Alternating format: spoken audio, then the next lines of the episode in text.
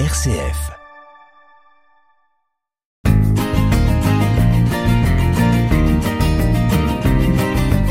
Cœur solidaire sur une RCF Belgique avec Édouard de Belder.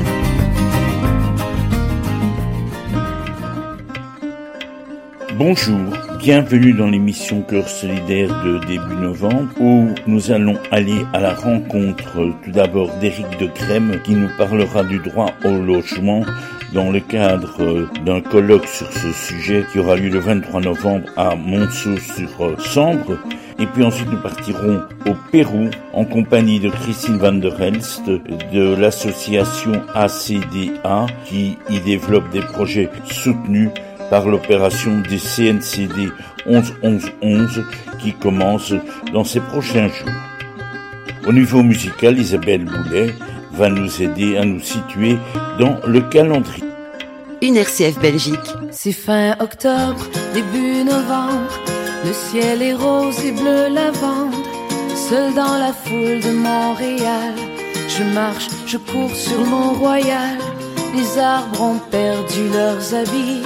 Les merles bleus ferment leur nid, chemin de terre, bonne cadence. Mon amour, tu me manques. C'est fin octobre, début novembre. Ma main te cherche dans sa balance. Un beau dimanche sur Saint-Laurent. Toutes les odeurs sont là tout le temps. Les langues sont un joli bordel. Si loin de la tour de Babel. Moi, c'est ta voix que je veux entendre. Mon amour, tu me manques. Fin octobre, début novembre. Ma ville s'endort en ton absence. Mais dis-moi, quand reviendras-tu? Pour rire sans toi, c'est peine perdue. T'es rare comme une étoile filante. Je fais pas de vœux, j'ai pris une chance. Je garde ton odeur dans la chambre. Mon amour,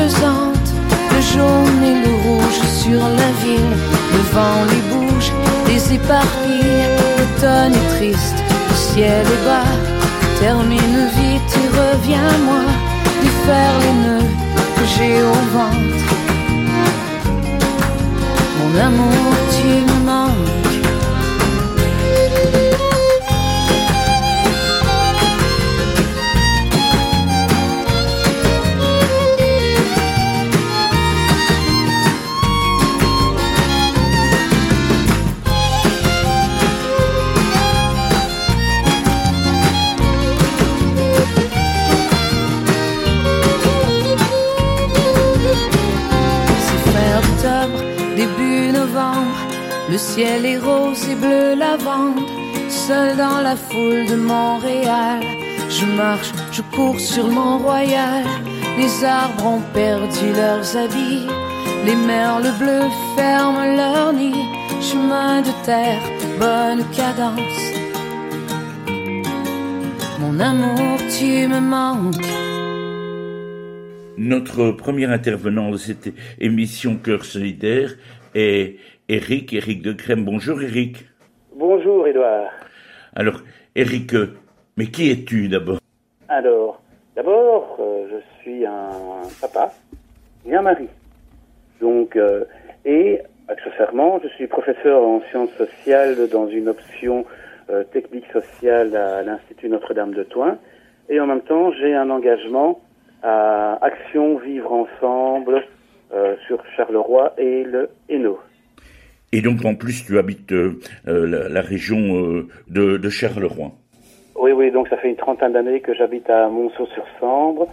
si on t'appelle aujourd'hui, c'est effectivement parce que tu prépares un, un, colloque pour le 23 novembre, mais à travers le contenu du colloque, je trouvais qu'on avait quand même un large panel euh, de présentations d'associations euh, qui euh, aident les personnes à avoir un droit au logement décent. Alors, si on part de la Constitution belge, L'article 23, chacun a le droit de mener une vie conforme à la dignité humaine. Et on regarde au paragraphe 3 et 4, le droit à logement décent, le droit à la protection d'un environnement sain, je fais le lien avec euh, le logement. Alors c'est très théorique quand on voit la réalité. Je tiens à signer que la réalité n'est pas noire, noire absolument, qu'il y a des nuances euh, entre gris clair et gris foncé. Donc, mais il y a quand même une certaine problématique dans la région de, de Charleroi sur l'accès au logement, les marchands de sommeil, les logements insalubres, les expulsions. Donc, il y a vraiment une certaine réalité euh, sur cette problématique de l'accès au logement. Et pour toi, c'est quoi un logement décent? Alors, un logement décent, eh ben, moi je pense que c'est une maison qui est déjà saine, le coût de location euh, soit, on va dire, raisonnable. Qu'est-ce que ça veut dire raisonnable? Normalement, on ne doit pas dépasser un tiers de ses revenus, logiquement. Et les constats euh, se font qu'on arrive déjà du 50 et du 60% des revenus. Et bien souvent, les familles en situation de précarité ont un pourcentage encore plus élevé de prix de, location vu leur montant si euh, quelqu'un est au CPS 1100, 1200, il consacre déjà 50% à un logement, on peut déjà se poser la question, est-ce que c'est vraiment un logement décent? Donc il y a aussi bien la qualité de logement, isolation, chauffage, mais aussi l'accès euh, au logement. Donc le terme décent est vraiment très très vaste. Petit exemple concret euh, dans ma rue, qui est une ancienne cité, que pratiquement tout le monde est propriétaire, et en face, il y a quelques années, une maison que je voyais assez euh, humide. Et je voyais les petites filles à l'extérieur en train de faire leurs devoirs. Donc pour moi déjà, ça, c'est pas un logement décent. Euh, problème d'humidité, problème d'isolation, problème de chauffage. Euh, grosso modo, décent, garde la dignité de la personne humaine, conforme euh, à la dignité humaine. À la fin du mois, dans une prochaine émission Cœur solidaire, nous allons rencontrer Bruno Di Pasquale qui va nous présenter justement le thème de l'action vivre ensemble, c'est-à-dire de la période d'avant, euh, qui est consacrée au droit au logement. Toi, tu proposes le 23 novembre en matinée à Monceau-sur-Sambre un colloque sur le droit au logement avec un partenariat euh, d'Action Vivre Ensemble. En deux mots, Action Vivre Ensemble, c'est quoi? Alors, Action Vivre Ensemble, on va dire trois axes de travail. Le premier axe de travail, c'est un soutien aux associations de lutte contre la pauvreté et la précarité. Euh, le deuxième axe, c'est aussi un plaidoyer politique. Donc, plaidoyer politique justement face à des problèmes, par exemple, sur le logement. Et le troisième axe, c'est aussi la sensibilisation euh, plus une démarche d'éducation permanente en paroisse. Donc ça, ça, on va dire que c'est les trois axes d'action vivre ensemble. Et n'oublions pas que nous sommes une association d'éducation permanente euh, euh, chrétienne. Alors, Eric, je propose qu'on parcourt le programme et les objectifs de cette journée. Cela va nous permettre de découvrir ce très large panel d'assos qu'il y a dans la région de Charleroi et c'est vraiment étonnant. D'abord, euh, une petite précision. Donc, c'est bien le 23 novembre. C'est de 8h30 à 13h. C'est dans le zoning d'économie sociale à Monceau-Fontaine, dont la rue s'appelle justement rue Monceau-Fontaine, un ancien site euh, de charbonnage. Je ne vais pas rentrer dans les détails. Alors, comment est venue cette idée?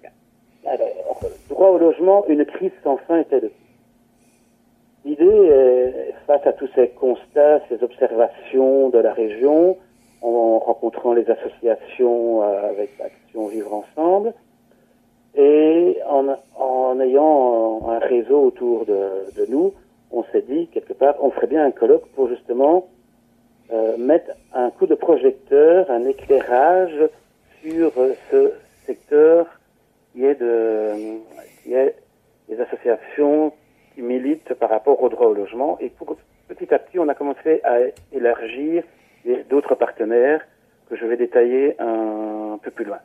Mais par rapport aux objectifs, on a trois grands objectifs, on va dire. Donc, nous sommes en période préélectorale et on s'est dit que c'était le moment de faire quelques interpellations politiques face à la situation, face à la problématique de l'accès au logement au sens large. Donc, premier objectif, interpellation politique. Et ils seront déjà présents ce jour-là, les personnes, euh, les fines euh, du logement de la ville de, de Charleroi seront déjà présentes. Et puis un autre constat, c'est qu'on s'est rendu compte que les futurs travailleurs sociaux euh, avaient une méconnaissance de ces associations, qu'on rencontrait quelques difficultés par rapport au recrutement de travailleurs, parce qu'ils connaissent pas trop bien ce secteur euh, du droit au logement. Et alors, pour finir, le dernier objectif, c'était euh, présenter un peu toute cette créativité, cette imagination que des acteurs de terrain et des associations trouvent et mettent en place vraiment pour trouver des solutions euh, imaginables, cette facilité, guillemets, facilité, de créativité et d'imagination face à toutes ces situations d'exclusion, euh, d'expulsion, euh, de problématiques au droit au logement. Bon, les gens vont pouvoir, au cours de la journée, rencontrer différentes associations. Oui, quelles sont-elles? Alors, je vais un peu parcourir le programme et comme ça on va les découvrir au fur et à mesure sur les associations présentes. On s'est dit que la première étape, c'est quand même de laisser parler, comme on dit dans le jargon, les témoins du vécu. Les témoins du vécu, ce sont des gens qui vivent dans des situations euh, d'expulsion, qui vivent dans des, habitations euh, insalubres. Donc, on va commencer par ces gens-là. Et nous allons commencer par le comité DAL. Qu'est-ce que c'est le comité DAL? C'est un comité droit au logement. C'est un groupe de militants, de volontaires, de familles, euh, d'individus mal logés. Donc ils vont venir témoigner via euh, par des scénettes de leur vécu. Donc à partir de là, on va entamer notre colloque et notre réflexion. Donc c'est vraiment partir de la réalité de ceux qui vivent. Ça, c'est, on va dire, l'introduction, on va dire la mise en bouche. Et puis, on, je vais dire un petit apéro. Pour, euh, après la mise en bouche, un petit apéro. Il y aura deux interventions. Il y a le relais social et le réseau wallon de lutte contre la pauvreté. Alors, le relais social, qu'est-ce qu'ils vont faire? Ils vont repartir du résultat du dénombrement des sans-abri à Charleroi et je corrige, je fais une correction, pas du sans-abri, mais du sans chez soi parce qu'il y a une nuance entre sans chez soi et sans-abri. Euh, le sans chez soi, c'est quelqu'un qui n'a pas de domicile.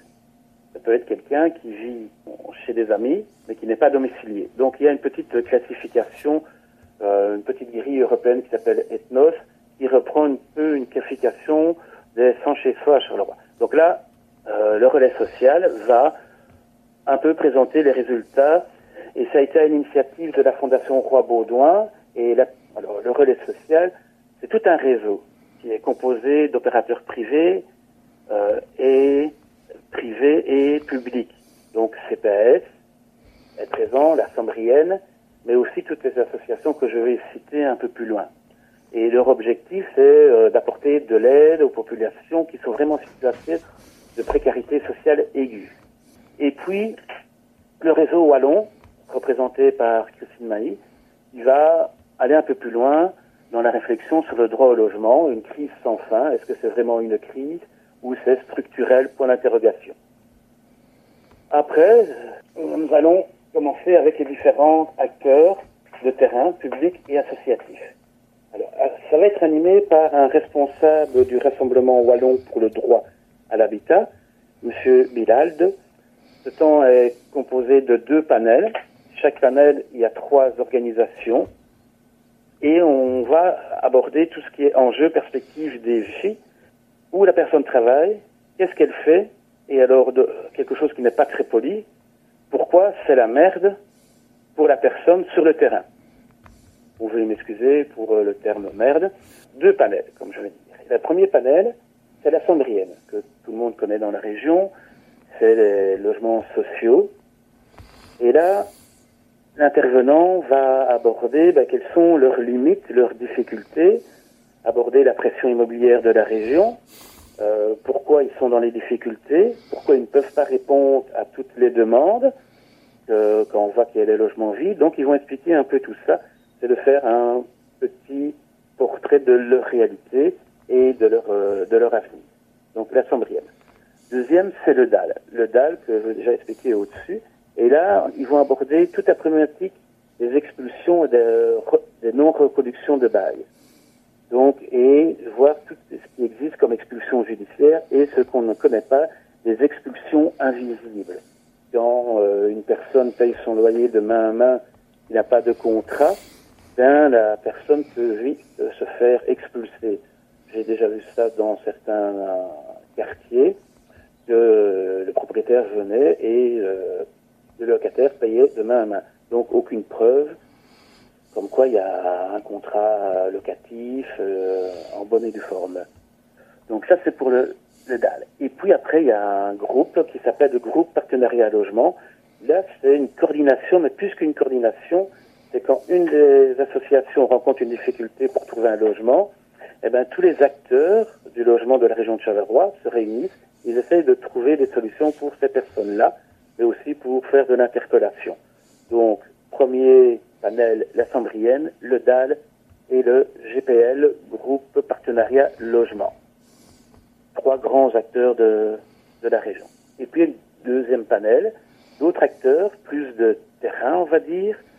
C'est le Château des Amantes. Et là, c'est un projet d'habitat communautaire pour les sans-abri. Le projet s'appelle Pose ton sac. C'est vraiment très symbolique. C'est inviter vraiment la personne en situation de précarité sans logement fixe venir déposer son sac et c'est un habitat communautaire et ils sont suivis par une assistante sociale. Mais pas qu'une assistante sociale, il y a aussi tout un réseau qui se met en place, une collaboration aussi avec le CPS et d'autres associations. Il y a vraiment une présence, euh, un esprit de, collaboration hein, entre les associations aussi bien publiques que privées. Donc Château Zamante, pose ton sac, personne précarisée sans logement. Alors le relais social, et moi, je vais dire les termes en français, et peut-être qu'Edouard pourra le dire en anglais. C'est le logement d'abord. Housing first. Alors, le projet, c'est le logement d'abord. Par rapport aux autres projets, on, on, fait un accompagnement de la personne et la personne a l'accès au logement si elle répond à certains critères, comme euh, problème de toxicomanie, problème de santé, se mettre en ordre avec un mutuel. Donc, c'est de passer toute une procédure et seulement avoir accès au logement. Ce projet-là fait l'inverse. C'est le logement. D'abord, la personne a un logement et l'accompagnement se fait à ce moment-là. Et les résultats sont assez euh, brillants. Euh, 90% des personnes restent dans le logement, à l'inverse de l'autre système. Ce système est vraiment efficace, tellement efficace que la région Wallonne a décidé de doubler le suivi pour ce type de projet. Donc le logement d'abord, et puis les démarches administratives, euh, psychosociales et autres. Donc ça, c'est le troisième intervenant. On va aussi parler, euh, via le relais social, des capteurs, de projets de capteurs de logement. Il y a un service qui s'appelle capteur de logement. C'est un peu comme une agence immobilière qui sont à la recherche de logement et qui essaie de convaincre euh, les propriétaires que le capteur de logement puisse faire l'intermédiaire entre les personnes qui recherchent un logement, les personnes en situation de précarité. Et alors, pour finir, troisième association Reloja, ben là, on va simplement mettre un projecteur sur le projet Code Tremplin. Là, c'est les jeunes qui sont plus ciblés. Et c'était encore une collaboration avec la ville de Charleroi, la maison de l'adolescence. Euh, Reloja gère à peu près 10 cotes pour des jeunes entre 18 et 25 ans, parce qu'ils se sont rendus compte que justement, 18 ans, ce qui se passe, c'est y a des jeunes qui qui se font mettre à la porte de chez eux dû au statut de cohabitant. Donc le statut de cohabitant que je ne développerai pas, mais si les parents doivent conserver leurs droits, chômage, des jeunes se retrouvent à la rue et le projet Code Tremplin permet de les encadrer et de les accompagner pendant 12 à 24 mois. Donc ça, Reloja qui est aussi un, pas que le Code Tremplin, mais qui gère tout un parc immobilier aussi pour personnes en difficulté de, logement. Alors, un panel 1, un panel 2, et puis enfin les interactions, les échanges entre les représentations politiques et les responsables politiques et les, les représentants d'associations et le public. Donc là, c'est vraiment un débat, questions, réponses, interpellations.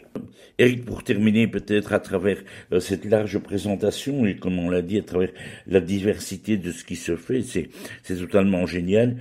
On resitue, donc c'est le colloque de droit de logement, c'est le... Une crise sans fin, le jeudi 23 novembre, de 9h à 13h, mais on accueille à partir de 8h30. Ça se fait sur le site de Monceau-Fontaine, en salle Les Caillas, donc c'est rue de Monceau-Fontaine, 42 à Monceau-sur-Sambre. La participation est libre. Alors, une adresse de contact, c'est eno.entraide.be. Merci beaucoup, Eric. De rien, Edouard. Pour le droit au logement, le chemin de pierre de Nolwenn Leroy et un collectif d'artistes. Entre deux cartons, le cœur sur le bitume, une guitare à la main. Quand une voix m'a dit mon garçon, au royaume de l'indifférence, on est à l'abri de rien. Alors choisis ton camp.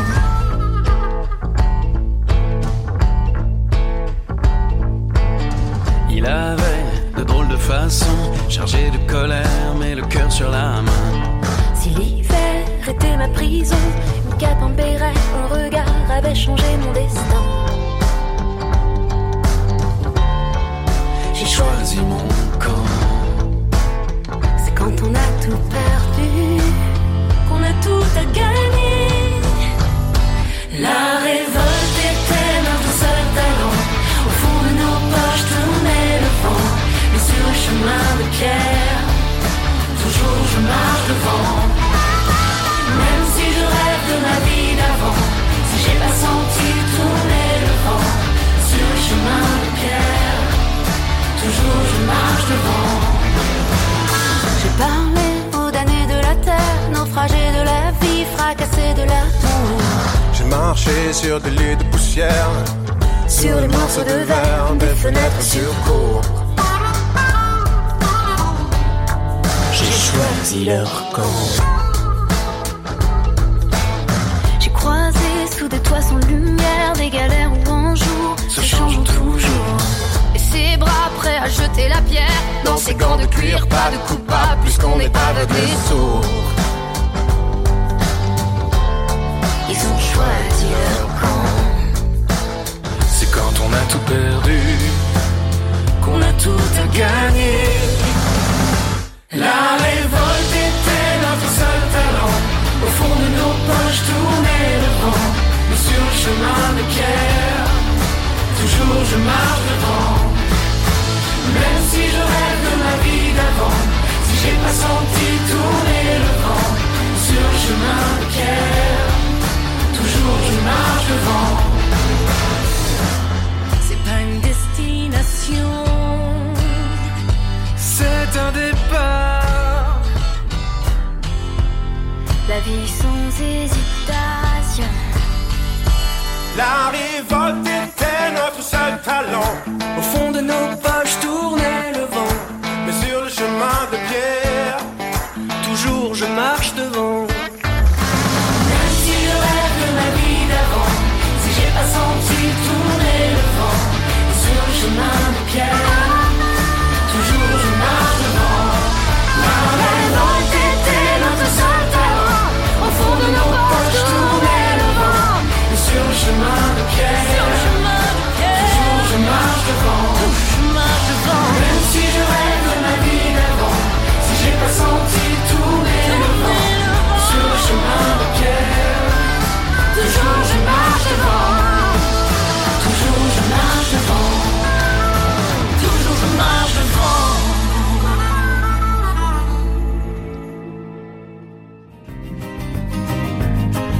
Solidaire sur une RCF Belgique.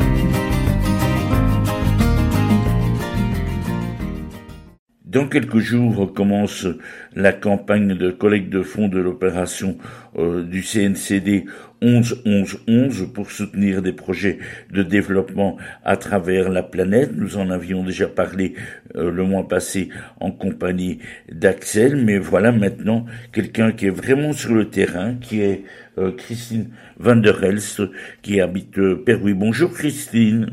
Bonjour Edouard. Ton projet porte le nom de ACDA. Qu'est-ce que veut dire d'abord ACDA Donc c'est Action et Coopération pour le développement dans les Andes au Pérou. Les projets se situent tous euh, au Pérou, c'est ça?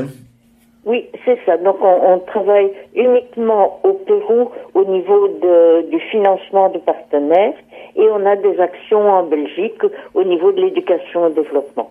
Donc ça, c'est d'autres financements. Le CNCD n'intervient pas pour ça. Est-ce que tu peux en quelques mots, Christine, donner une, carte de visite, un, un petit coup d'œil sur ce qu'est le Pérou? Le Pérou, donc, c'est un pays d'Amérique latine.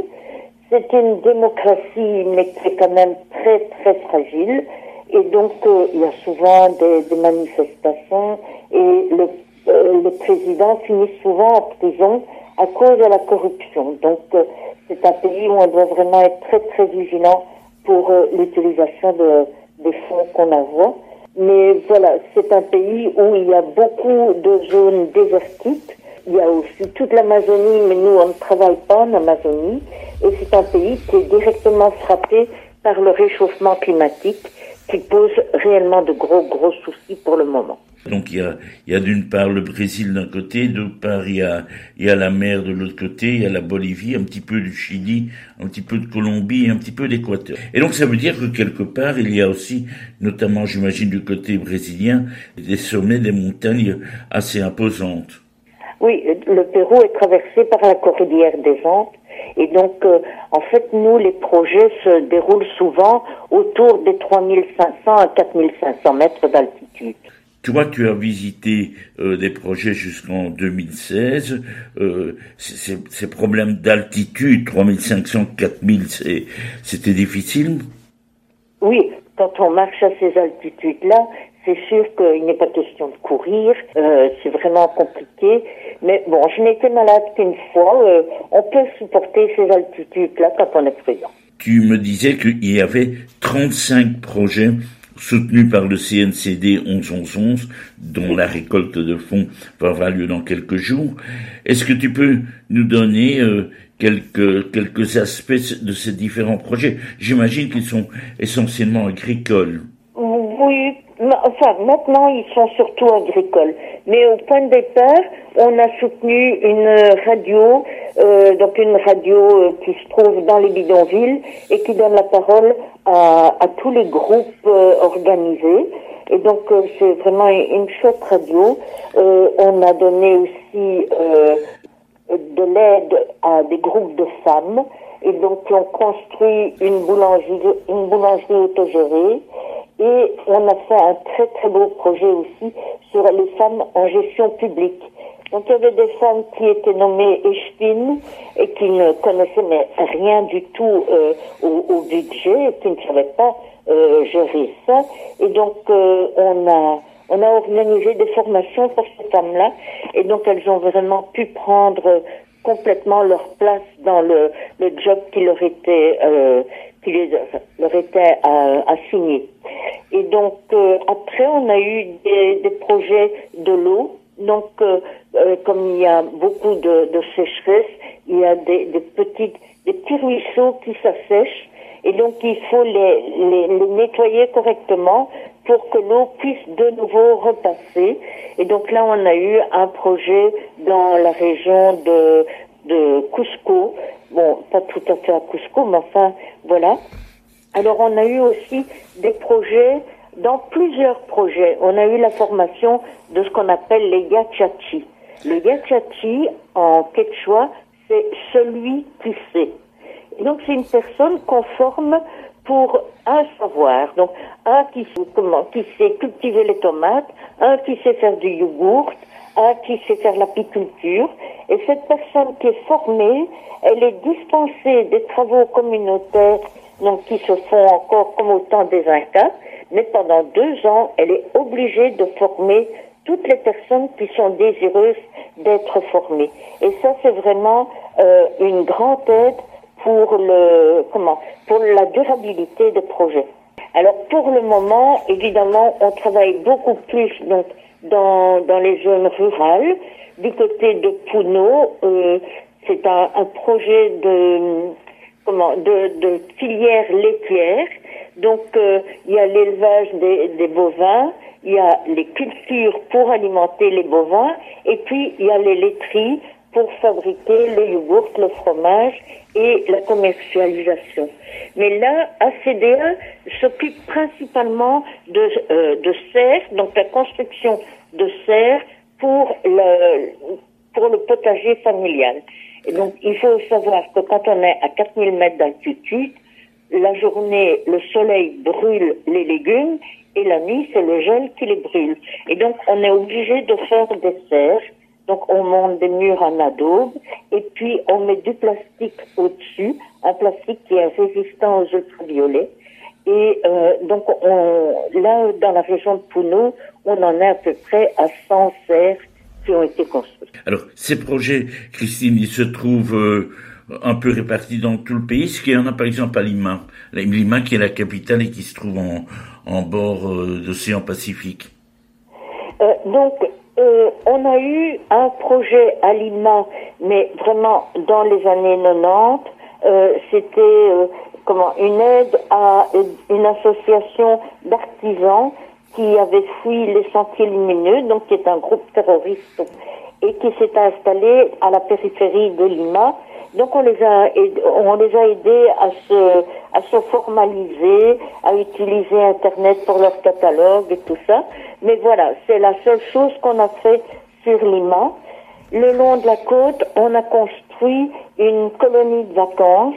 Et donc, elle a été construite en 78, là, mais euh, comment Elle a été détruite par un tsunami en 2001, et donc on vient de finir la construction.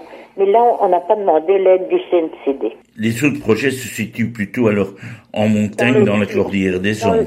Dans, le sud du Pérou. Donc euh, c'est vraiment, euh, on prend la ligne Lima-Cusco et, et jusqu'au au lac Titicaca. Et donc ça, c'est un peu notre zone d'intervention. Donc près de la Bolivie. Tout près de la Bolivie. Mais on ne va pas en Bolivie. Hein, non, non, non. Bien sûr.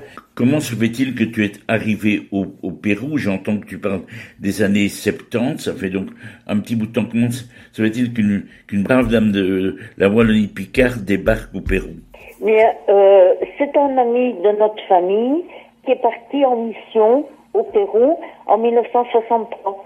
Donc euh, cette semaine, nous allons fêter les 60 ans de présence au Pérou, puisqu'il était parti le, le, 10, euh, le 13 octobre en, donc en 63, il est parti là-bas. Et donc au début, ben, il s'est d'abord adapté au Pérou, et puis il a voulu construire des écoles. Et donc là, on a dû euh, se constituer en ASBL parce qu'il demandait de plus en plus d'argent, évidemment. Et donc euh, on a, on, on s'est constitué en ASBL et puis on a été reconnu par le ministère de la coopération jusqu'en 2016. Comment est-ce que tu trouves sur place des, projets, des nouveaux projets? J'entendais que tu parlais de nouveaux projets, notamment dans l'agriculture. Comment comment fait-il? Il y a des liens, des personnes qui vont euh, qui qui circulent dans les villages et ainsi de suite? Euh, nous on travaille avec des ONG péruviennes et donc euh, les bénéficiaires demandent quelque chose aux ONG et ils construisent un projet, ils nous le présentent et, euh, et donc, euh, on, on l'accepte, on ne l'accepte pas, puisqu'on a des critères de sélection de projet. Et, euh, et, et, voilà, c'est comme ça que ça démarre. Mais donc, nous, on ne décide jamais de faire un projet. Ça vient toujours une demande de la population qui passe par euh, les ONG péruviennes que nous connaissons. Christine, je te propose avant de continuer notre entretien et de tirer quelques petites conclusions, de prendre une bouffée musicale euh, péruvienne. D'accord. Une RCF Belgique avec Édouard de Belder.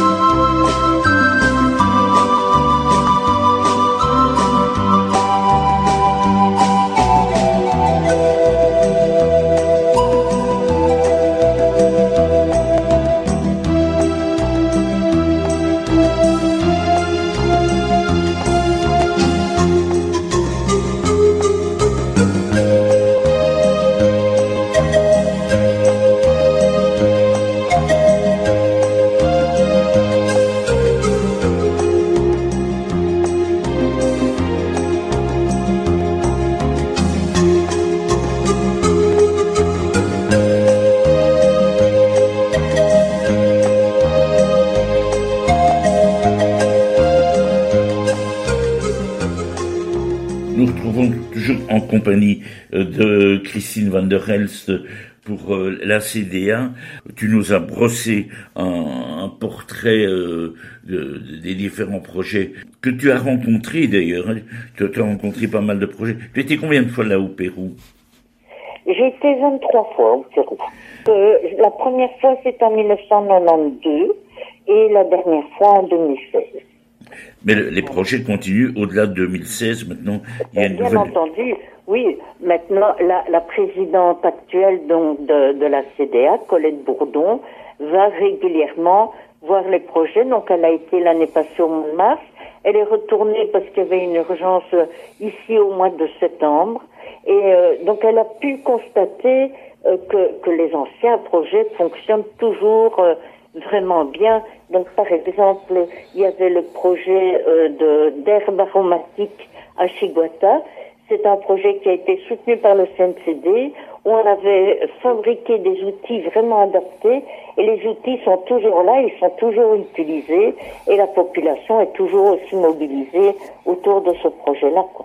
À travers tes 27 voyages dont tu parlais, est-ce que tu as vu depuis le, les années 90 une, une, évolution dans le pays? Oui, oui, certainement. À quel niveau il y, a eu, euh, il y a eu une grosse évolution à un moment donné au niveau des routes. Donc euh, le, le président, c'était Toledo à ce moment-là, a fait un, un gros projet euh, pour qu'on améliore l'état des routes. Et euh, là, vraiment, on voit la, la, différence. Pour aller à Chiguata, on mettait 4 heures de route. Maintenant, on met une heure et demie. Donc euh, voilà. Mais alors, ça permet à la population d'aller du village à, à la ville donc les, les, enfants peuvent aller suivre les cours à la ville et revenir au village le soir. Et donc euh, il y a des services plus réguliers, il y a des magasins maintenant qui s'installent dans les villages il y a au moins une épicerie pour que euh, voilà la vie puisse euh, se mener. Les villages sont beaucoup moins isolés dans leur altitude perdue des Andes.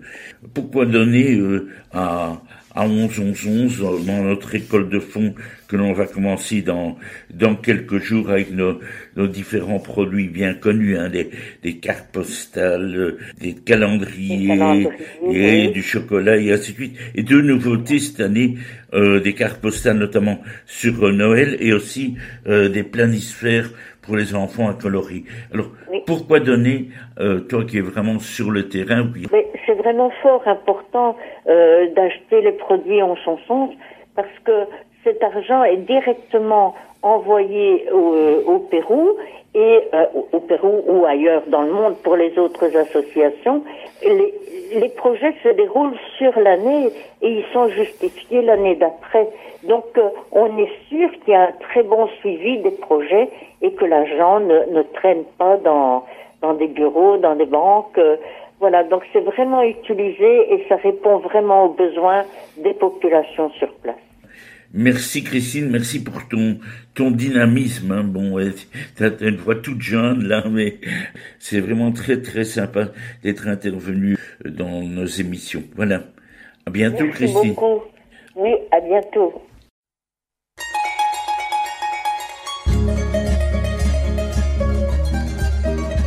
Cœur solidaire sur une RCF Belgique avec Édouard de Belder.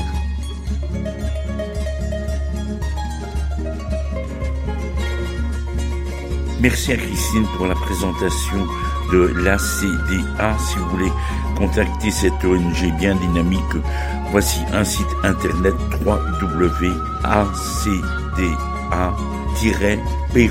P-E-R-U, donc à l'espagnol.org.